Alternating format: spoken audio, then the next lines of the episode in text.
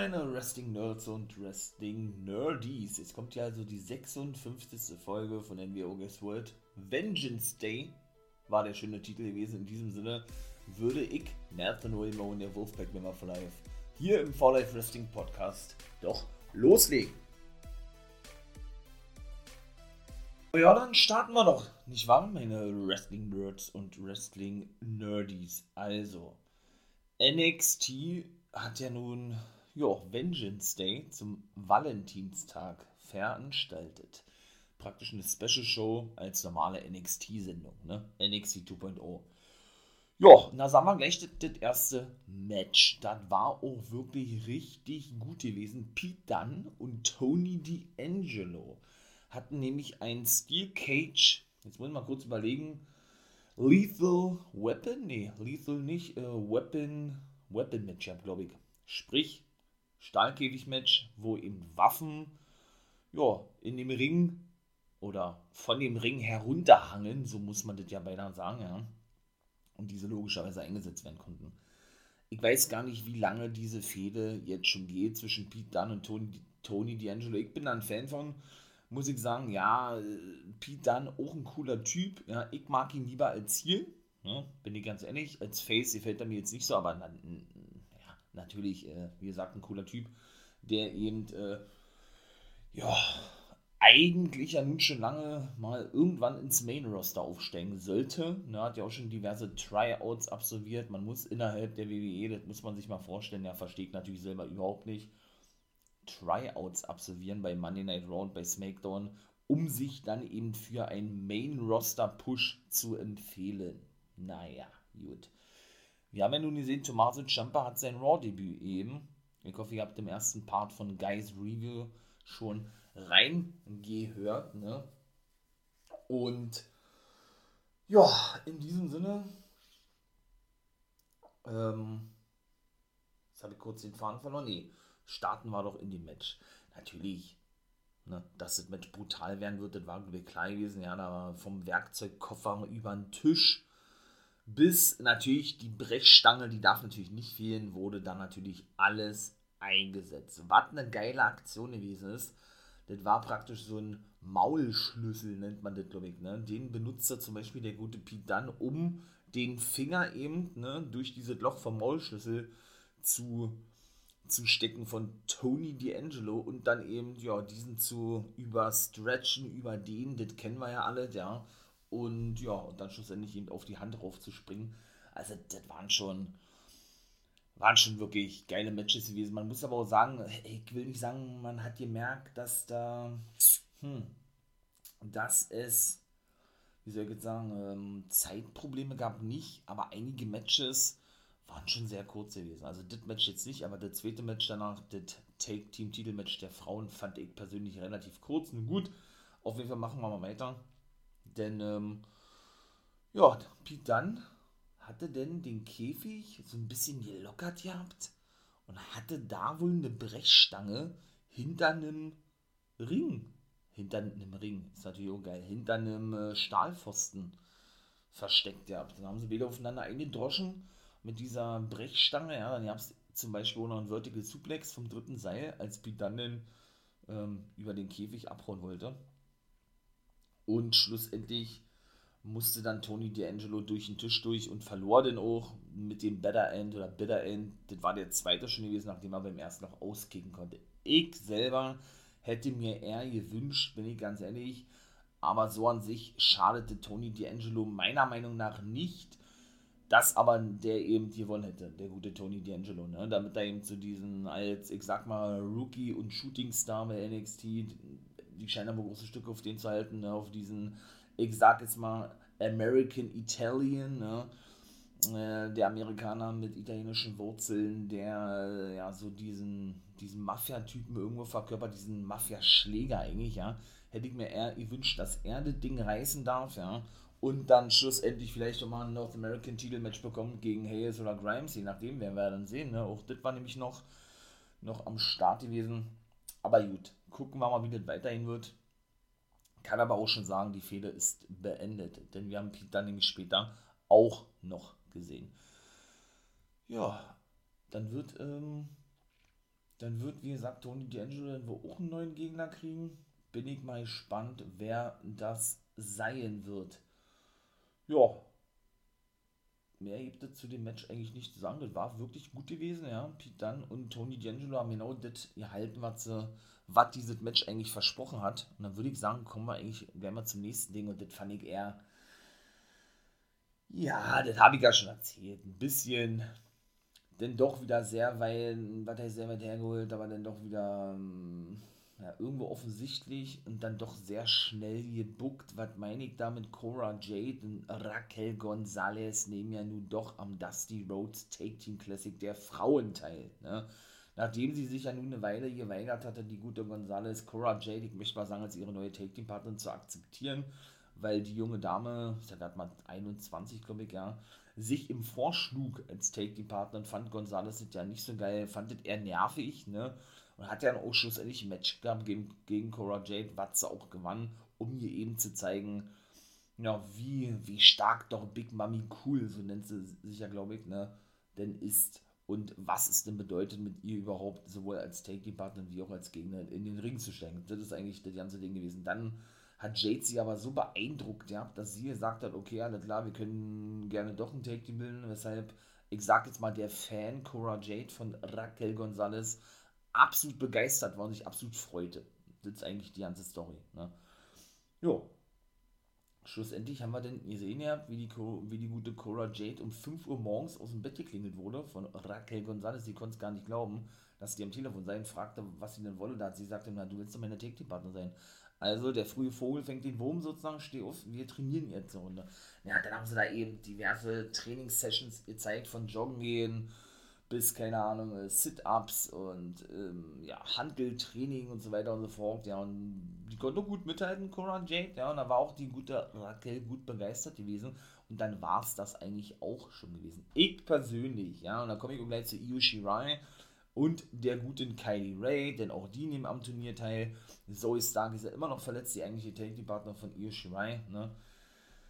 Ja, befürchte leider schon wieder und ähm, ja, das möchte ich persönlich nicht sehen. Ich will jetzt nicht wieder zu voreilig, zu, voreilig, äh, zu voreilig sein, aber man kennt denn leider den WWE-Booking denn doch schon, ne? wenn man das ein paar Jahre ver verfolgt und generell das schon so ein bisschen mitbekommen hat sehe ich leider schon das Finale in Form von Io Shirai und Kylie Ray gegen Gonzalez und Cora Jade. Denn in der WWE ist es leider so üblich, die richtigen Take-Teams, ob es jetzt Frauen sind oder Männer, spielen gar keine Rolle. Es gewinnen immer diese zusammengewürfelten Teams, gerade diese Dusty Rhodes Take Team Classics. Eine Ausnahme war im letzten Jahr mal MSK gewesen. Auch das sollten wir noch sehen, das war der Co-Main-Event gewesen denn ähm, ja, da fand ja das Finale der Männer jetzt schon statt. Eben MSK, die im, letzten Jahr schon, gewonnen haben, trafen im Finale auf die Creed Brothers von äh, Diamond Mine. Ne? Und wie gesagt, Io Shirai und Kylie Ray, zwei so große Namen, ja. ja wie gesagt, das ist eben so WWE-typisch, so NXT-typisch, dass man so eine großen Namen eben zusammenpackt in einem Take-Team. Ja und die dann eben das Ding gewinnen lässt, weshalb das schon so ein bisschen für mich persönlich diese Vorfreude. Nächste Woche wird es übrigens losgehen. Ne, diese Women's Dusty Roads Take Team Classic schon so ein bisschen schmälert, muss ich auch leider mal ganz ehrlich sagen. Ja, denn ich gehe davon aus, dass die beiden, wie gesagt, wirklich im Finale stehen. Ja. Ich sag nur Samoa Joe und Finn Baylor und so weiter, ja, die ehemaligen Konkurrenten, die gegeneinander angetreten sind, dann sich zusammentun als Team und das Ding gewinnen können. Also ich persönlich, ich persönlich, ja, möchte sowas nicht sehen. Ich bin von sowas kein Fan, ja. Ich würde mir da mal eher wünschen, ja, dass man dann eben nicht diese Leute sieht, die, die ja wirklich eh schon so krass dargestellt werden. Da macht auch NXT nicht wirklich eine Ausnahme, ne? oder da macht WWE, beziehungsweise da machen die Offiziellen von WWE auch keine Ausnahme, denn man nicht äh, ja, dementsprechend gewinnen und so krass dargestellt werden. Ne? Gut, gut. Auf jeden Fall und ich fand auch diesen Clip nicht geil, ja, dass ähm, Zoe Stark dann begeistert, äh, begeistert, überrascht davon gewesen sei, dass Io Shirai, so sagte sie es nämlich selber, Kylie Ray möge. Ne? Denn Shirai mag ja nicht jeden, ne? hat ja eine lange, eine lange Zeit gedauert, bis es Stark ihre Take-Team-Partnerin überhaupt mochte. Denn, und das finde ich auch nicht geil, ich weiß so nicht, was NXT damit irgendwie darstellen möchte ja, haben wir Kylie Ray gesehen, die wieder da mit ihrem Baseballschläger diverse, diverse Einrichtungsstücke, hätte ich beinahe gesagt, zerstört. Also in dem Fall war es ohne Porzellan gewesen, als, als wäre das ein Polterabend gewesen und so, ja. Irgendwelche Gläser und Teller zerstörte mit dem Baseballbett und denen in Io Shirai übergab, die eben hinzukam und sie das ja total toll fand, indem sie da auch irgendwelche Sachen zerstört hatte. So Stark irgendwie eine Tasse bei hatte, so ein Zufall ne, die dann ohne zerstört wurde von Io Shirai, weshalb Stark ein bisschen überrascht war, dass sie hier so völlig ausflippt, ja, und daraufhin Shirai eben sagt, ja, ich mag Kylie Ray und ja, wir treten in einem Take, die man dann verschwanden, die Bäde, und Stark blieb dann zurück. Also fand ich nicht geil, muss ich sagen, ja, weil, wie gesagt, äh, ne, finde ich auch nicht geil, nicht toll, wie die gute Kylie Ray inszeniert wird, so als diese schottische Schlägerin irgendwie, die, ähm, die einen Baseballschläger benötigt, um, ich möchte jetzt mal sagen, mithalten zu können. So kommt das für mich rüber, finde ich nicht nice. Denn Kylie Ray ist wirklich eine herausragend gute Wrestlerin, die ist nicht umsonst die längste NXT UK Women's Championess in der Geschichte der WWE, ne? Und das, das hat man eigentlich gar nicht nötig, sie so darzustellen, ja. Und wie gesagt, auch schon mit diesem Hintergrund, dass ich eh weiß oder dass man leider eben eh wahrscheinlich äh, erwarten kann, ne? dass die beiden eben sowieso im Finale stehen, weil beide eben Main Eventer Damen sind bei NXT und sie eben der Meinung sind, sie müssen die dementsprechend in diesem Dusty Rhodes Women's Tag Team Classic pushen. Ja, wie gesagt, schmälert das alles schon meine ganze Vorfreude. Ne? Nun gut. Denn äh, apropos Women's Dusty Rhodes Take Team Classic, Wendy Show und Amari Miller, die ja nun von Tiffany Stratton da die Karte geklaut hatten, ne, diese Kreditkarte da schon ordentlich shoppen gewesen sind, die hatten sich auch Backstage darüber unterhalten. Und da Mari Miller lehnte dann nämlich ab, da sie schon eine Take-Team-Partnerin habe, äh, ja, mit Wendy Show in diesem Dusty Rhodes Take-Team Women's Classic anzutreten. Daraufhin verschwand auch Amari Miller. Ich bin mal gespannt, wer ihre Take-Team-Partnerin sein wird. Also Lash Legend, denke ich, wird es nicht sein. Die haben sich ja nicht wirklich verstanden. Ne?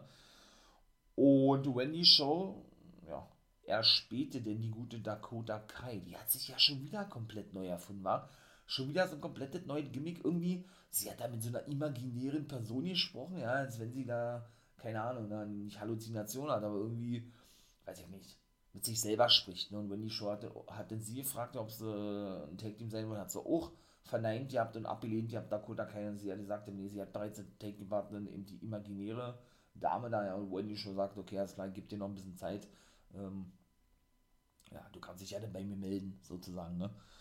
Ach Mensch, ja, also waren auch wieder haufenweise Backstage-Segmente. Dann komme ich mal kurz zum zweiten Match. Ja, ich möchte nicht sagen, da habe ich mir mehr versprochen, aber das war schon sehr kurz gewesen. Toxic Attraction verteidigten ihre Titel, das war, glaube ich, auch klar gewesen gegen Persia Pirotta und Indy Hartwell, denn da bauen sie ja so gerade auch diesen Split auf zwischen Pirotta und Indy Hartwell. Ne? War ja ein solides Match gewesen, ne? mehr aber auch nicht.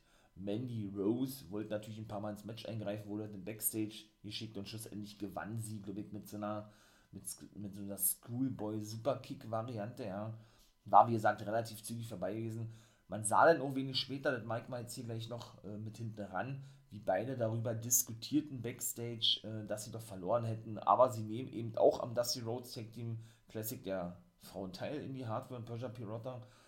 Ja, ähm, sie hatte gesagt, war Persia, es tut mir leid, dass ich gepinnt wurde, das ist alles meine Schuld. Persia sagte, nee, nee, nee, das ist nicht so, wir machen einfach nochmal Jagd auf die Titel, indem wir dann ja, diese Dusty Rhodes Take Team Classic gewinnen werden. Werden sie aber nicht, weil, wie gesagt, der Split eigentlich schon vorprogrammiert ist. In Dexter Loomis kam dazu, da ist ja Persia Pirotta nicht wirklich ein Fan von, ne, von dem guten Dexter. Ja, und äh, Indy waren natürlich begeistert gewesen, dass ihr, dass ihr Mann dann schlussendlich in den Lockerroom kam. Beide verschwanden dann auch Pirotta, wie gesagt, schaut ein bisschen bedrüppelt rein, ja, dass er wieder einmal, ich möchte mal sagen, stehen gelassen wurde von der guten Indie Hardware. Und da kam aber Hudson mit dazu, bot seine Hand an praktisch, also mit der guten Persia Pirotta zu gehen. Da grinste sie ein bisschen so nach, siehst du, jetzt habe ich auch einen Freund. Und dann verschwanden die auch. Ne? Also, ne? Ich glaube, da erwartet uns natürlich in Zukunft eine Fehde zwischen den beiden. Gerade auch bin ich mal gespannt, wie das weiterhin wird. Wir haben ja letzte Woche nun mitbekommen, dass ähm, ja, Toxic Attraction ja ein Bild präsentierten im Backstage-Bereich, ne? wo in die Hardware und Dex, äh, Dexter Loomis, nee, und Duke zu sehen waren. Ja, in, ich möchte mal sagen, trauter Zweisamkeit und Persia B. Rotter, die Take-Team-Partner von Indy Hartmann und beste Freundin, ja, ein bisschen eifersüchtig gewesen ist. Also da haben sie dann schon, wie gesagt, diese, diese ganze Geschichte aufgebaut, dahingehend, ja, dass es denn eben bald, wie gesagt, zu einem Split kommen wird. Ja, Brooks, Brooks Jensen und Jason Briggs waren in einer Bar gewesen. Sprachen denn über ja, die ganze Thematik rund um Jensen ist ja verliebt in Caden Carter und so weiter und wie es denn gelaufen ist. Da hat er irgendwann gesagt, ja, wir waren ausgewesen. Sie hat mich sogar umarmt, hat er gesagt, ja, ja, ist ja auch mit 20 Jahren der Jüngste mit Cora Jade zusammen in der WWE und sagte, dass Carter ihn betitelt hätte als Bruder und dass es richtig, richtig gut lief. Ne?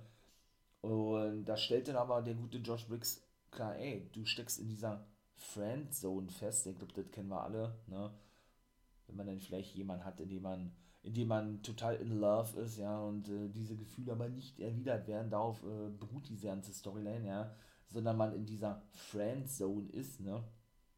Ja, dann ist man zufrieden, dass man die Person zumindest äh, als Freunde, Freundin wie gesagt, noch weiterhin haben kann, ja, weil man diese Person eben nicht verlieren möchte. Und genau das war das eben gewesen. Dann kam Fallon Henley mit zu, beziehungsweise war sie Barkeeperin gewesen, da war so ein bisschen überrascht gewesen, beziehungsweise eigentlich nur Briggs und er fragte, was er denn, äh, was sie denn hier eigentlich mache. Und da hat sie gesagt, ja, die Bar gehört meinen Eltern, ich kellnere hier manchmal ein bisschen. Ja, und dann hat sie das alles mitbekommen oder erzählt bekommen von dem guten Briggs. Beide, wie gesagt, stellt den fest, oh, du sitzt aber in der Friendzone fest, sozusagen. Und dann hat er auch abgerafft, ja, der, der gute Jensen, ja, schämte sich ein bisschen, und war auch dieses Segment vorbei gewesen. Seit der Raumerzeit sind sie ja nun, wie gesagt, mit Kane Carter und Casey Zero so am Anbandeln, ne, die ja jetzt so ein bisschen so Gimmick haben von diese Party-Girls, die bei Burning Man gewesen sind und Spring Break und was weiß ich alles, ja, und da immer ordentlich Party gemacht haben und eben ja, die beiden Country Boys, möchte ich mal sagen, Jensen und Briggs äh, mitgenommen haben und ja, Jensen sich im Laufe dieser ganzen Zeit verliebt hat in die gute Kaden Carter, ne? Ja, da muss es denn wohl immer so eine kleine Love Story geben bei NXT, das ist ja jetzt schon auch seit der Zeit, sie Dexter Loomis in die Hardware, meine ich, für mich absolut absolut geile Fehler gewesen. Ganz schön, ganz schön zurückgefahren, die ganze Fehler. Natürlich auch nachdem Johnny Gargano WWE verlassen hat und Candice LeRae, die Ehefrau von Gargano, ja nicht mehr eingesetzt wird, weil sie ja, ja kurz vor der Geburt des ersten gemeinsamen Kindes von den beiden steht und dadurch logischerweise nicht mehr wrestlen kann. Ne? Natürlich wünsche ich mir dann, dass da auch noch ein bisschen mehr kommt. Ne? Wieder mit dieser ganzen Liebes Liebesgeschichte zwischen Hartford und Loomis. Das war nämlich schon mega interessant gewesen. Ja, und Grayson Waller, mit dem guten Mann werde ich gar nicht wirklich warm. Da hat er nur mit Zanga einen Bodyguard, der auch gleich verloren hat in seinem ersten Match gegen LA Knight, ne, kam dann eben, ja, zum Ring, hatte Sanga zuvor auf dem Parkplatz gesagt, ey, du bleibst hier, falls LA Knight türmisch, der kam nicht mit Polizisten an, ne. Er hat es dann nun schon angekündigt, ich habe letzte Woche, dass er LA Knight festnehmen werde, denn er habe gegen die einstwillige Verfügung verstoßen, sich Grayson Waller zu nähern. Lange Rede, kurzer Sinn, nachdem er eben im Ring war, oder Knight im Ring war und gar nicht was sagen konnte, weil Waller nach draußen kam, ja, präsentierte Knight denn auch ein Schreiben, wo er dann eben, oder das richtige Schreiben, wo er dann eben äh, klarstellte, dass auch dieses Annäherungsverbot ne, für Waller gelte und die Polizisten verschwanden dann, also er das praktisch dementierte Waller, ja, das dann zu einer Prügelei kam, Sanga auch nicht wirklich Waller retten konnte, möchte ich mal sagen, und dann wartet vorbei. Also die Auflösung, meine ich mal, von diesem Segment fand ich jetzt auch nicht doll. Ne? Also auch das hätte man wesentlich besser lösen können. Wie gesagt, äh, auch diese Fehde zieht sich jetzt schon wirklich sehr, sehr, sehr, sehr lange. Auch Knight ist Face-It-Turn, finde ich persönlich auch nicht so toll, aber das alles, wie gesagt, die Geschmackssache. Ich finde ihn als, als hier wesentlich unterhaltsamer. Ja, ich finde auch, dass viele gerade in der WWE auch nur diese reine Heel-Rolle verkörpern können oder diese reine Face-Rolle verkörpern können. Und ich möchte mal sagen, auch teilweise vielleicht über Jahre hinweg so so irgendwo ähm, festgefahren sind, dass man denn eben teilweise natürlich auch dahingehend zurückzuführen durch diese übermäßig krasse Booking der WWE, was viele Personen betrifft, ne, die dann auch wirklich, äh, wenn sie denn mal wirklich turn, egal ob als Face oder als Heel, auch teilweise nicht mehr wirklich wahrgenommen, wahrgenommen werden können, meiner Meinung nach, ja. Auf jeden Fall, wie gesagt, egal wo Knight gewesen ist, in der NBA, bei Impact Wrestling, da war ja auch schon gut unterwegs gewesen, hat da mir persönlich als Ziel, oder da war er eben als Ziel unterwegs gewesen, wesentlich besser gefallen, eben auch bei NXT. wie es eben als Face der Fall ist. Aber auch der wird wieder Heel, da können wir von aussehen, wen, äh, früher oder später, ja, wenn die Fehde vorbei ist mit Waller. Aber kann ich schon mal gleich sagen, nächste Woche ist nämlich dieses Match dann festgesetzt worden. Grayson Waller gegen L.A.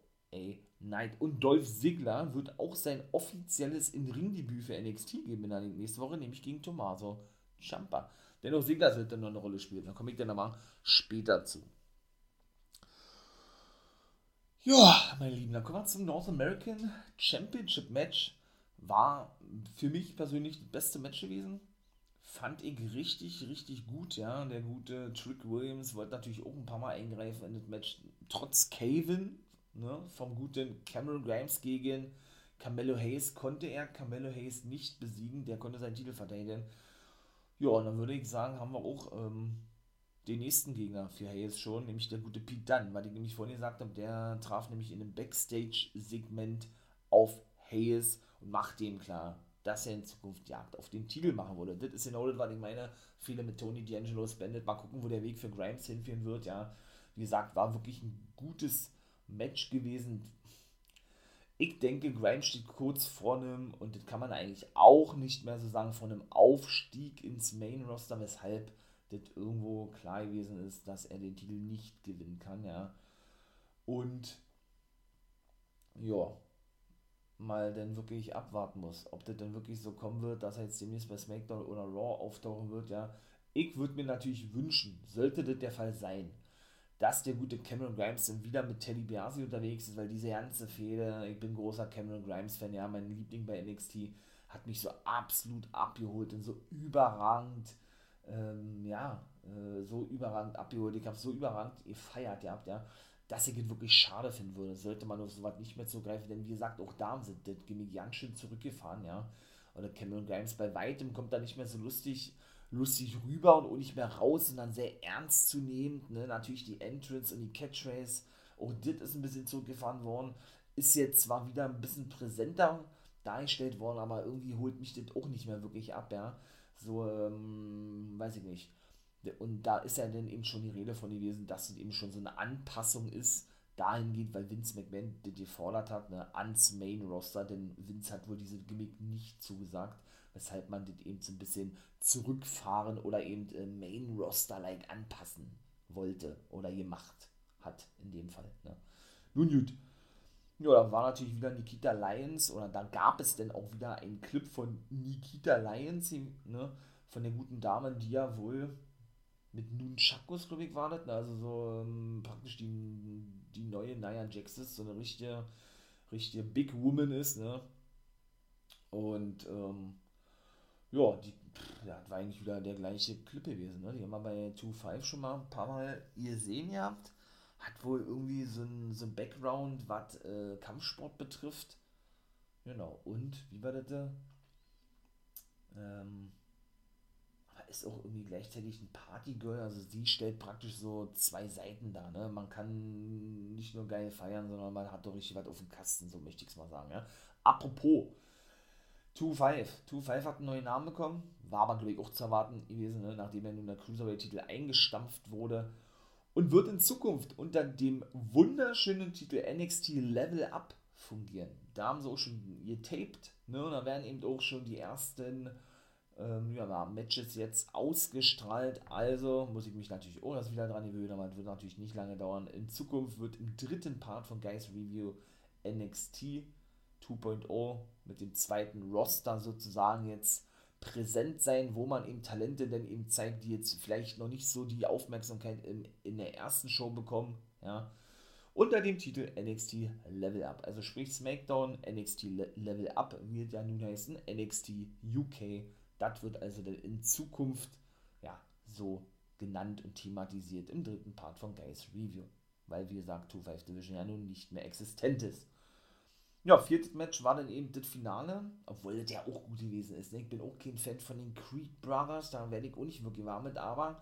Und die gewann auch gegen die guten MSK, wieder mit ihrer Sit-Down Lariat, nachdem der gute Julius Creed den guten, äh, wer war das? War das? Ja, Nash Carter, der nach draußen flog. Die haben sowieso geile Action wieder gezeigt, ja, beide Teams. muss ich sagen, geile, geile, geile Take Team Action. Hat er ihn eben, ähm, ja, ähm, auffangen können und hat ihn den Spinebuster draußen auf dem Hallenboden verpasst und kam dann in den, in den Ring.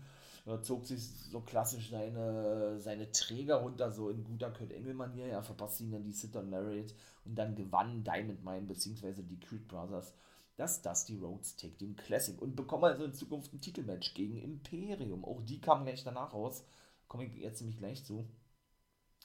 Wie gesagt, die Creed Brothers, ja, die haben es schon irgendwo drauf ne, so Take-Team-mäßig, aber irgendwie, weiß ich nicht, also ich werde nicht warm mit denen, ich finde andere Take-Teams interessanter, aber auch das ist ihr Geschmackssache, ja, aber ich glaube, auch denen steht eine große Zukunft bevor, ne, und auch die, denke ich zumindest, aber auch da kann man natürlich eines Besseren belehrt werden, ne, werden dann wohl auch als Diamond Mine irgendwann im Main Roster aufsteigen. Ich denke, sie werden sich auch die Titel von Imperium leider holen dürfen. dürfen.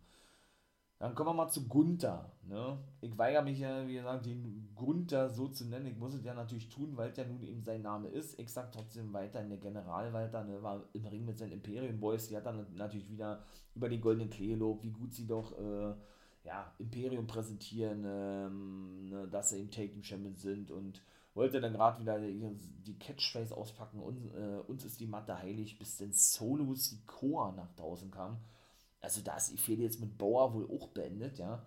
Der gute Solo Sikoa ist ja der kleine Bruder der Usos, ne? Von Jimmy und Jay, soll aber nicht erwähnt werden, weil eben diese Verbindung nicht hergestellt werden soll. Man sieht es aber natürlich vom Gesicht her, ne? Und er wird eben auch immer mit diesen Uso, Uso-Schreien, Uso-Catchphrase bedacht, ne? weshalb WWE da irgendwann sowieso drauf zugreifen muss, weil er denn teilweise gar nicht mehr das geht. Aber jetzt aktuell ist als Solo Sikoa unterwegs und sagt, er könne es nicht mehr hören weil Gunther ihm gesagt hat, oder Walter, es wird ihm noch Zeit, dass er Jagd auf den Titel macht und er wird sich den World-Titel, den World Titelmatch genau zwischen Braun Breaker und Santos Escobar ganz genau anschauen. Hat er eben gesagt gehabt und der hat dann eben so seine, seine, seine Jungs zurückgehalten, der gute Walter, ne, hat den eben Sikoa gesagt, ey, da wo ich herkomme, äh, schlagen wir gleich den Größten ins Gesicht, wenn der so ein Maul hat wie du, ja, hat ihn praktisch herausgefordert sozusagen, ja, ja, und möchte praktisch Imperium auf dem Weg, ich möchte jetzt mal sagen, ganz nach oben aufhalten. Hm. Das war dann gewesen. Festgesetzt ist das Match aber nicht für die nächste Woche. Wie gesagt, da ist bisher festgesetzt, eben, dass das Frauen Dusty Rhodes Take Team Classic startet. Dolph Ziggler eben gegen Tommaso Ciampa antritt und Grayson Waller gegen LA Knight. Ja, und dann sind wir eigentlich schon angekommen im Main Event. Braun Breaker hat den Titel verteidigt gegen Santos Escobar. Ja, war wirklich ein gutes Match gewesen. Ja, Braun Breaker gefällt mir auch immer mehr, muss ich sagen. Ja, das ist schon wirklich einer, auch mit 23 Jahren noch richtig jung, ja, der natürlich so ein richtig Muscle Package ist, ja, aber der eben auch, ja, der eben auch, auch zu überzeugen weiß im Ring, finde ich, ne. Natürlich, El Legado der Phantasma wollten ein paar Mal eingreifen, auch Dolph Sigler, und dann komme ich jetzt nämlich zu Sigler kam herein, nachdem Legado del Phantasma den Referee ablenken. Da habe ich schon kurz gedacht, ja, jetzt verliert er seinen Titel, weil er nämlich den guten Brown Breaker einen Superkick verpasst und gleich wieder verschwand. Escobar pinte den Breaker, ging aber nur bis zwei. Schlussendlich, ähm, der hat auch einen geilen Finisher, finde ich, so ein ähm, Gorilla Press-Up Slam. Ähm, ja, was ist denn das? Spine? Nee, Spine machst du nicht. Press-Up Slam. Äh, Side. Front Suplex oder was? Also ist auf jeden Fall ein geiler Move von Braun Breaker. Da hat den, wie gesagt, noch den Titel verteidigen können, nachdem Segler denn eigentlich nochmal eingreifen wollte, aber von Tommaso Ciampa zurückgehalten wurde. Die sich dann ein bisschen in den Backstage-Bereich prügelten. Ex-Permission Point Suplex, so nennt, ich, Braun, Braun, Braun Breaker den, ja. Und dann hatten wir eben schlussendlich, jo, dieses Match festgelegt bekommen, weil ich eben sagte, jetzt alle guten Dinge sind drei, Segler gegen Champa. Für die nächste Woche war Vengeance Day vorbei gewesen. Also ich fand es wirklich geil, muss ich ganz ehrlich sagen. Ist schon wirklich ja nicht mal so verkehrt. Und dann natürlich äh, kann ich euch nur wärmstens, wärmstens empfehlen, mal auf YouTube vorbeizukommen, auf meinem YouTube-Kanal, ne? Natürlich auch Wolfpack Member for Life. Und da gibt es nämlich aktuelle News zum Thema AEW und Cody und Brandy Rhodes. Denn jetzt haben wir die erste AEW Dynamite-Ausgabe, nachdem beide Achtung, Spoiler, Dynamite verlassen haben. Geht mal gerne, wie gesagt, auf äh, meinen Kanal auf, da habe ich, wie gesagt, äh, ja, gleich so eine, so eine News-Folge zu gemacht, ne? Und da wird auch noch eine Folge kommen von mir in Zukunft. Das wird dann auch nicht lange dauern. Wann genau, wie gesagt, weiß ich mal. Ich denke in der nächsten Woche dann hier, eben wie gesagt, auch im Fall Life Wrestling Podcast, allerdings auf YouTube. Wie gesagt, ne, den ich ja jetzt immer Samstag denn ja, rausbringen werde, weil ich immer sonntags dann ähm, ja, eine News-Folge rausbringe, so die ganzen Wrestling-News aus der Woche. Da habe ich ja schon gesagt, gehabt, ne, dass ich da noch ein bisschen was ändern kann. Habe ich mich jetzt dazu entschieden. Und in diesem Sinne kommen wir eben jetzt zur aktuellen Dynamite-Ausgabe. Ja, und seid mal gespannt, mein Lieben, was da wieder alles so passierte. Na, dann machen wir doch weiter, würde ich sagen. Und kommen jetzt zu Ivy Dynamite. Ja, die erste Dynamite-Ausgabe nach, ihr werdet das ja bestimmt schon mitbekommen haben, Cody Rhodes.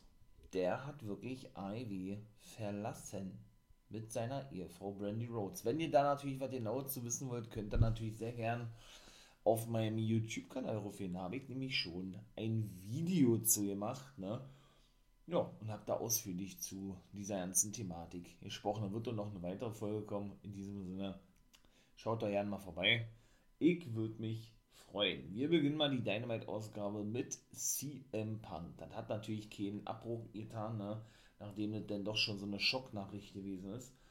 Und Punk setzte sich natürlich in klassischer CM Punk-Manier natürlich in der Mitte des Ringes ne? mit einem Schneidersitz und sprach dann ja, über das Match gegen Max und Jacob Friedman, war ja klar gewesen eigentlich, ne? Hat natürlich erstmal aufgezählt, ey, ich bin straight edge und so weiter und so fort. Er hat auch schon viele dafür gewinnen können oder inspirieren können, keinen Alkohol mehr zu trinken und nicht zu rauchen, keine Drogen zu nehmen und so weiter und so fort. Und dass Max und Jacob Friedman, ähm, wie war das denn doch nur gewinnen könnte, ne? Wenn, ähm, wenn seine ganzen Buddies eingreifen, denn die Stipulation in der letzten Woche besagt ja, wenn Punk gewinnt, was ja denn auch ne, passierte mit Moxley zusammen gegen den guten FTR, Dex Howard und Cash Wheeler, dann darf er bestimmen, wann und ja, wann er gegen Maxwell Jacob Friedman antritt und in welchem Match. So ist es richtig. Da hat er dennoch selber gesagt, ja, dass er sehr lange darüber nachgedacht hätte welches Match denn ideal wäre, hat er gesagt, ja, ne? Ah, gut, hat denn, hat denn Max auch noch beleidigt gehabt? Als was den auch weiß ich jetzt ja nicht mehr, ja. Auf jeden Fall hat er denn gesagt, ja, dass er überlegt hat, ein Cage-Match, also ein Steel-Cage-Match praktisch zu fordern, ne, oder festzulegen und der Revolution Pay-Per-View am 6. März dafür doch ideal sei. Er hat gesagt, er hat mehr Steel Cage Matches gewonnen als verloren, hat sich aber dann schlussendlich nicht für diese Matchart entschieden, sondern für ein Doc Collar Match. Sprich, ja, da ist man gefesselt wie so ein Hund eigentlich aneinander, ja. Mit so einer Kette, da hat er dann ohne Ringelbissen hier im Punk um dann eben zu, de zu demonstrieren, wie hart auch diese Matchup ist, möchte ich mal beinahe sagen, ja, und hat den Maxwell Jacob Friedman nach draußen gefordert. Er kam auch nach draußen, war natürlich nicht so begeistert, hat kein einziges Wort gesagt und ist dann nämlich auch wieder abgehauen, nachdem hier Punk noch weiterhin shootete gegen Maxwell Jacob Friedman und ein Foto rausholte, wo der kleine Maxwell Jacob Friedman richtig geil als Fan ja, bei einer Autogrammstunde war von, genau, CM Punk. Also natürlich auch noch jemand. Das hat er nämlich auch gesagt, ja. Ähm, er sei nicht wütend über die Niederlage und er hat sogar zweimal verloren, weil Maxwell das ja nun auch diverse Male schon, schon so ja, thematisiert hatte, ne? Weil er ja das erste Mal gewann gegen Punk durch ja, durch Hilfe des Tape-Bandes, ne, wo ja dann der Referee das mitbekam, das Match neu anläutete und dann ja Punk erneut besiegte. Dadurch, dass er mit dem Diamond Ring zustug, deshalb hat der Max von Jacob Friedman gesagt, ja, dass er zweimal CM Punk in seiner Heimat besiegt hat. Fand er auch selber ja nicht schlimm und wie gesagt, Max und Jacob Friedman wolle sowieso so sein, wie er selbst sagt. Das war schon wieder geil. Das war schon wieder eine geile Promo. Und das Match ist natürlich auch festgesetzt worden. Also haben wir bisher zwei Matches festgesetzt für den 6. März, wo dann eben die Revolution stattfinden wird, der erste Pay-Per-View. In dem Fall CM Punk gegen Maxwell Jacob Friedman in einem Doc Collar Match und eben dieses Face of the Revolution Leiter Match. Und das ist dann nämlich das zweite Match gewesen. Das erste war Brian Danielson gegen Lee Moriarty. Danielson hat gewonnen, ja. Ich glaube, das war klar gewesen, ne, dass Moriarty Danielson nicht besiegen kann. War aber wirklich ein gutes Match gewesen. Und alleine mit dieser Thematik, ne, dass Danielson ja, ja nun Moxley, der kam dann natürlich auch raus, weil Danielson natürlich ähm, dahingehend natürlich auch noch eine Promo hielt, ja, mit, ja, mit Moxley zusammenarbeiten möchte. Ne? Als erfahrene Leute wollen sie eben die Jungen trainieren und wie geil wäre doch das, wenn wir die nächste Generation her, heranziehen. Das war ja alles so die Aussage von Dennison gewesen vor ihrer Zeit. Jo, ließ es sich Moxley eben auch nicht nehmen und sollte sich ihm dazu äußern. Das hatte Dennison nämlich gefordert gehabt. Hey, komm jetzt nach draußen, gib mir eine Antwort. Ne? Denn er hat davor auch irgendwie gesagt, und hat Lee Moriarty äh, seine Prüfung bestanden gegen mich, ne, weil er hat mich in einem Submission Move aufheben, da ist er wohl äh, weggesackt, ja, da war, ist er bewusstlos geworden. Und ja, die Fans waren zwiegespalten eigentlich, ne? Und ja, dann kam Moxley eben da draußen, erzählte so eine Anekdote aus der Indie-Szene, dass er bisher noch, gar, noch nie gewinnen konnte gegen Brian Danielson, was er natürlich dann mit Kopfnicken bejaht hatte und so weiter und so fort, ne? Ja, der gute Moxley dann sagte, dass ihn, dass ihn das schon reizen würde. Ne? Das, was jetzt ihm vorgeschlagen hätte, beziehungsweise, dass, ähm, dass er doch gesagt hatte, nee, oder dass er sich doch frage, ob Danielson ihm das Angebot unterbreitet hätte, ähm, weil er, ich möchte jetzt mal sagen, Angst vor ihm hat, mit ihm in den Ring zu stecken, denn man sagt ja auch so gerne, ne, ähm, halte deine Freunde nah bei dir, aber deine Feinde noch näher, ne? In diesem Sinne. Oder aber, ja, ja, genau, ob er eben äh, mit ihnen ein Take-Team bilden will, weil er eben, ja, Angst vor ihnen hätte, sozusagen, ja.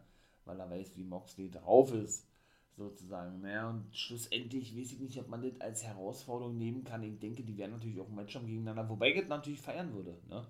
Wenn die beiden erfahrenen Leute wirklich und die Main Event dann natürlich Daniels und Moxley wirklich da so ein Heel Stable bilden, ja, und sich dann ein paar junge Leute annehmen, das wäre schon nice. Also, doch, würde ich feiern.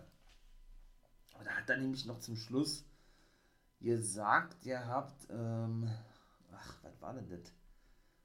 Dass er, dass er nur mit Leuten wrestelt, die er die er kennt, beziehungsweise für die er sterben würde, bluten würde, irgendwie so, oder, oder mit denen er schon im Ring zusammen, ja, geblutet hat, Ludwig hat er gesagt. Ja, also, da trifft ja auf Daniels nicht zu, wesentlich, ob man das als Herausforderung nehmen kann, aber war auch eine geile Promo schon wieder gewesen, ja.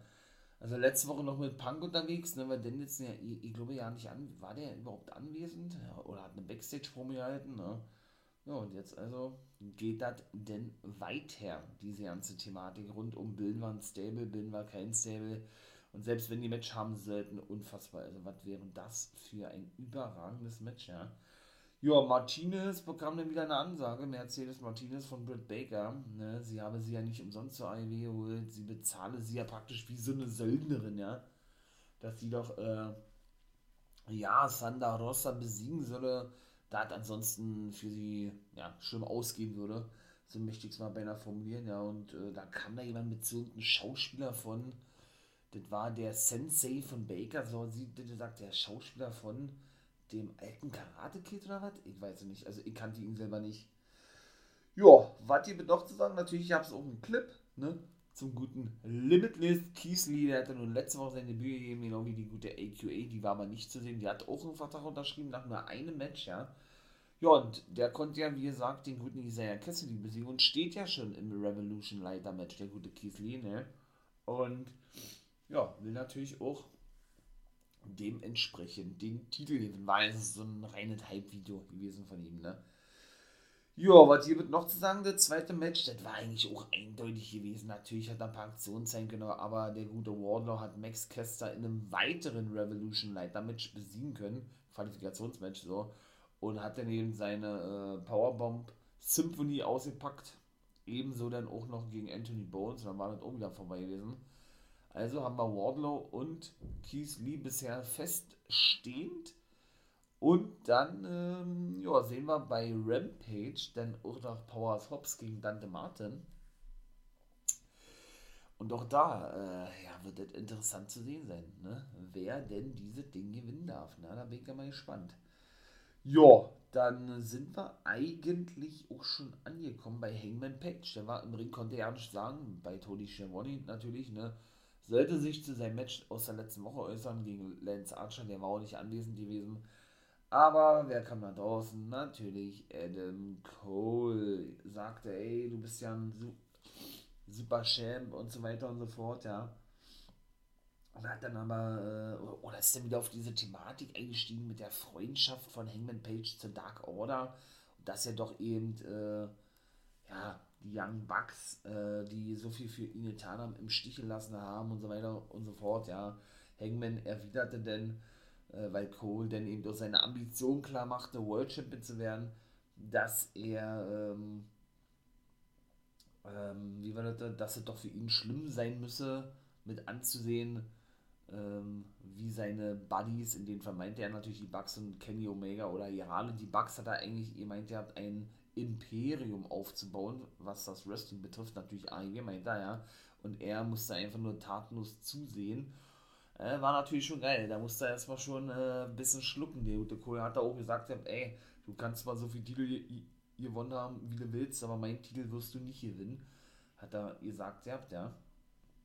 Ähm, und hatte denn Ah, was war denn noch? Hatte ihn denn schon Prügel angedroht gehabt? Weil Cole ja dann eben, ne, ähm, ja, die Freundschaft von Hangman Page nochmal, wie gesagt, nicht in Frage stellte, aber ja eben sagte, ey, du bist eben nur so groß geworden durch Young Bucks so, was ich gerade schon erzählt habe, ne, hat er den Gürtel abgelegt und, äh, ja, wollte Cole attackieren, der, der beruhigte erstmal die Lage ein bisschen, ja, verpasste, äh, verpasste den Hangman keinen Schlag, sondern, äh, ja, wollte dann einen Handshake haben, was er auch, äh, gemacht hat oder worauf er auch eingegangen ist. Page und ist Cole wirklich abgehauen und grinste schon. Da wusste man schon, was kommt eigentlich, ja. Red Dragon stürmt natürlich in den Ring durchs Publikum, attackierten Hangman Page Cole natürlich auch. Der kam zurück, ne. Ja, Security mussten die dann trennen. Dann kam Dark Order noch zur Hilfe und Olle Preston Vance, ja, fertigte richtig krass die ganze Security ab, ja. Und es ist auch festgelegt worden für Rampage, dass Adam Cole gegen Preston Vance antritt. Ne? Ja, was gibt es denn dann noch? Ähm, dann gibt es ja noch Trent Beretta gegen Jay White, genau, ist ja auch noch bei Rampage Match zum Beispiel. Also da freue ich mich auch drauf, ey. Ja, dann sind wir schon im dritten Match angekommen. Der Inner Circle, wenn man den überhaupt noch so nennen kann, Jericho und ja, Jake Hager trafen auf ihre ehemaligen Buddies, Proud and Powerful und was soll ich sagen, also Santana und Ortiz Eddie Kingston war natürlich mit am Start, der ist also doch schon wieder zurück, ja, als Unterstützung war an der Seite von Proud and Powerful gewesen. Und sie haben auch wirklich den Inner Circle besiegen können. War eigentlich eher ein bisschen, bisschen, ja, das Ende, ich will nicht sagen schwach gewesen, aber mit einer Discus Lariat einen Sieg davon zu tragen, weiß ich nicht. Also bei Brody Lee war was anderes gewesen, ja, weil der hat die auch monstermäßig krass eben ausgeführt und das eben auch dahingehend aufgebaut vom Match, von der Matchart her wie er eben die Aktion. Gezeigt hat, ne? Aber wie gesagt, äh, sie haben gewonnen gehabt, weil eben auch Jericho den guten Eddie nämlich zuvor attackierte und ja, und schlussendlich sich ab, ablenken ließ, ja, weil er eben ja der Meinung gewesen ist, Eddie Kingston zu attackieren und dann eben verlor. Und Jericho und dann hat er sich natürlich auch noch geprügelt mit Eddie Kingston, musste auch gesaved werden, ja, von der Security. Und dann denke ich, bauen sie dann da natürlich das nächste Match auf für Revolution oder aber ein Six-Man Take Team Match. Dass Jericho und Hager vielleicht sich mit Sammy zusammentun oder was, dass der da doch wieder im Inner Circle ist oder die holen sich einen neuen, ich weiß es nicht. Aber es war schon wieder richtig nice gewesen. Jo, dann gab es natürlich auch noch äh, nochmal so ein Segment mit Red Dragon, den Bugs und Cole. Die fragten sich, warum die Bugs nicht rausgekommen sind. Cole helfen, die hielten es nicht für nötig, äh, da Red Dragon ja schon Cole unterstütze. Fand er eigentlich nicht so geil, ja. Und dann richtig nice, ja. Sprachen sie über zwei Take Team Battle Royals, die in den nächsten zwei Wochen stattfinden werden. Ey, wie geil ist das denn? Und die Sieger von diesen beiden Battle Royals treffen dann beim Revolution Pay-Per-View auf die Take Team Champions. Da geht es natürlich in dem Triple Threat Match dann um die Titel. Ja, äh, auf Jurassic Express. Die haben natürlich auch noch so ein Hype-Video gehabt, ne? Christian Cage und Jurassic Express. Darüber sprachen sie, stritten sich ein bisschen Young Bucks und Red Dragon, wer denn nun Champion werden wird. Cole beruhigte ein bisschen. Schlussendlich gingen dann alle ihre Wege und Cole war sich so ein bisschen uneins gewesen, we, wem er jetzt hinterherlaufen sollte, den Bucks oder Red Dragon. Ne? Und so bauen sie natürlich weiter diese Rivalität, diese Fehde zwischen Red Dragon und Young Bucks auf. Jetzt führen sie praktisch weiter, weil O'Reilly ja die letzten Wochen, über vier oder fünf Wochen, nicht zu sehen war, weil er ja Vater geworden ist. Da hat er auch gesagt, da gab es auch so einen Klingstein, ey, ich war die letzten Wochen weg gewesen, weil ich Papa geworden bin, ne? weil die Bucks äh, fragten, wo er doch denn die letzten Wochen sei, nachdem er Red Dragon fragte, wo die Bucks gerade gewesen sind. Ne? Ähm, ja, und Adam Cole nicht halfen sozusagen. Und dann er dann eben gesagt hat, dass er gerade Papa geworden ist und Matt sagte, ey, ich bin sogar zweifacher Vater und Nick sagte, ich bin sogar dreifacher Vater, der sagt, ja, also war schon geil gewesen. Ja, viertes Match gewann Sandra Rosa gegen Mercedes Martinez. Ich glaube, das war ein Count Anywhere, Hardcore-Match, irgendwie sowas. Ja, die prügelten sich doch bis ins Publikum. Boah, da gab so krasse Aktionen, ey. Da war ein Tisch angelehnt also draußen angelehnt an den, an den Ringrand, an den Apron. Da musste er erstmal Standard Rossa durch mit einem, äh, ja, mit einem Superplex, glaube ich, war ja. Ach, das war schon geil. Dann hat sie da eine Mülltonne über Martinez gestülpt und ihren Double, Double Dropkick verpasst und was dann nicht noch alle gewesen war. Waren schon wieder geil. Das war sehr kurz gewesen, das Match, ja. Sie gewann denn mit ihrem Thunder Driver und zuvor ein Fisherman's Buster auf diverse Stühle. Ja, gut, dann äh, kam natürlich Baker nach draußen, ne, holte sich ja mal einen Rat von dem Sensei, von dem Schauspieler, der da im Publikum stand und er sagte, ey, komm, macht sie fertig. Ne. Da sind sie eben auf Roster weiter losgegangen. Dann überreichte sie Martinez ein Stahlrohr, mit dem sie eben doch zum Ring kam. Bevor sie überhaupt zuschlagen konnte, die gute Mercedes Martinez, ist sie nämlich auch von Rebel Hater und von Baker attackiert worden. Ne? Na, dann sehen wir noch dann gleich das nächste Match ne, in der nächsten Woche, denke ich zumindest, beziehungsweise, ja, dann wahrscheinlich auch beim Revolution Pay-Per-View, wo denn wahrscheinlich wieder heißen wird, Rosa gegen Baker. Ich bin da so gehypt drauf, wenn denn wirklich so kommen sollte, ja, richtig nice. Und, ja, Rosa zollte nämlich auch nach dem Match Mercedes Martinez Respekt. Das fanden die natürlich nicht so geil, ne? weshalb das ja alles so kam wie denn schlussendlich von mir gerade wiedergegeben wurde. Jo, Dynamite Matchcard in der nächsten Woche. House of Black treffen auf Death Triangle. Es wird dann ja, zur Konfrontation kommen zwischen Jericho und Eddie Kingston. Da bin ich mal gespannt. Boah, das wird so geil werden, ja. Da, das wird doch bestimmt ein Festival an, an Punchlines, würde ich mal beinahe sagen, wie man in Battle Rap sagt. Ja, wenn beide da sich einen Mike schnappen. Alter, Alter, da, freut mich richtig drauf. Das wird so überragend geil werden. Ja, und die erste Battle Royale wird es eben, ne? Boah, also bin ich echt gespannt, ey, wie das da weitergehen wird, ja.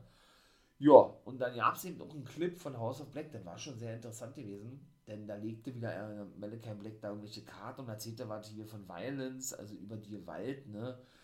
Und ja, und auf einmal klopfte es an der Tür. Na, da wird aber das nächste Mitglied dem House of Black beitreten, ja. Und da fragte dann Brody King, ey, wer ist der, ähm, Mannequin Black, wer kommt denn da oder so?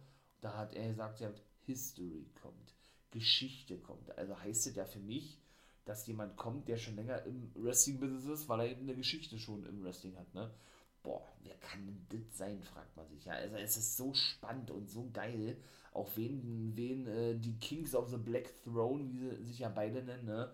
Black und King dann noch präsentieren werden. Gerade Black, der der Anführer vom House of Black ist, wie diese Stable genannt wird, ja, bin ich richtig gespannt drauf.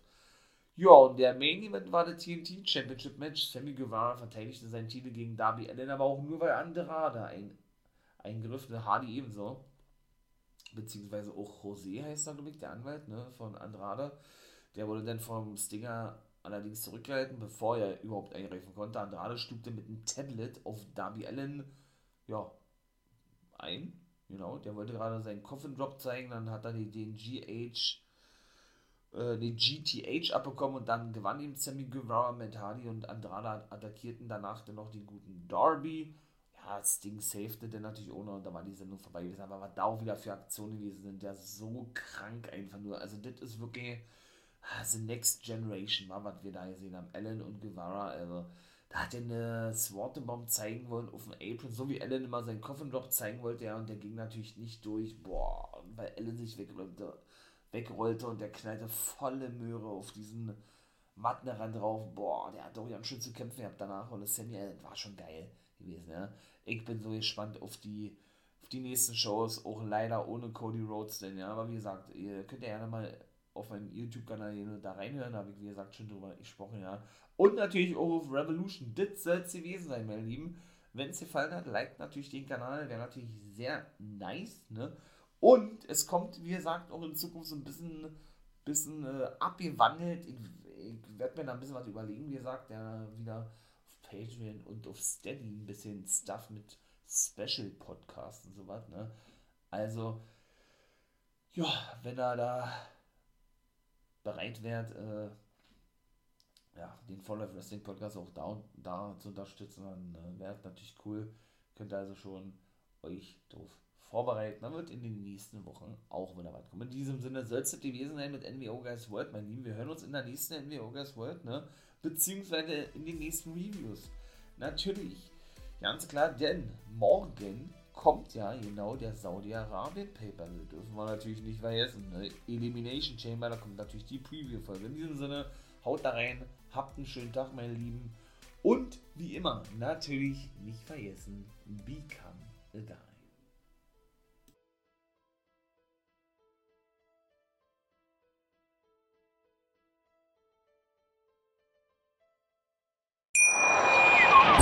Wie viele Kaffees waren es heute schon? Kaffee spielt im Leben vieler eine sehr große Rolle. Und das nicht nur zu Hause oder im Café, sondern auch am Arbeitsplatz. Dafür gibt es Lavazza Professional. Kaffee am Arbeitsplatz, der genauso lecker schmeckt wie in eurem Lieblingscafé. Die perfekte Kaffeelösung für jede Art von Unternehmen. Klein, mittel, groß. Ihr habt auf jeden Fall einen Kaffee, der schmeckt.